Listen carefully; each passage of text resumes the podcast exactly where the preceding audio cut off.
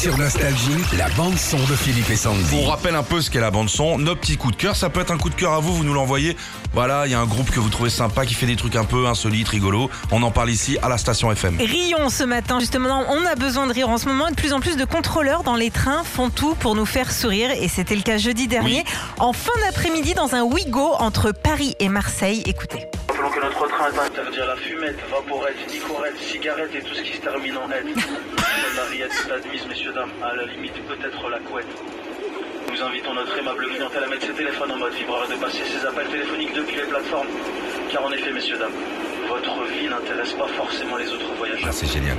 Mesdames, messieurs, s'il vous plaît, nous comptons sur vous. Je vous rappelle que le masque, ça va recouvrir le menton, la bouche et le nez inclus, même si on a un grand nez et des lunettes comme moi. Ça fait de la vue et tout ça, c'est c'est un peu galère.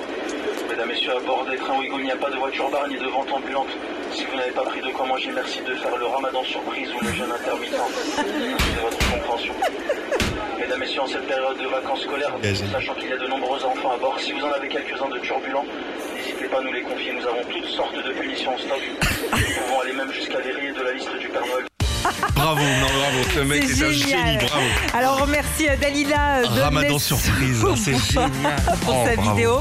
Euh, une vidéo qui fait le buzz, on l'a eu au téléphone. Elle nous dit que le contrôleur a fait ça tout le long du trajet dès qu'il prenait le micro. Ah. Et on vous partage bien sûr cette vidéo sur notre page Facebook Philippe et Sandy. Nostalgie.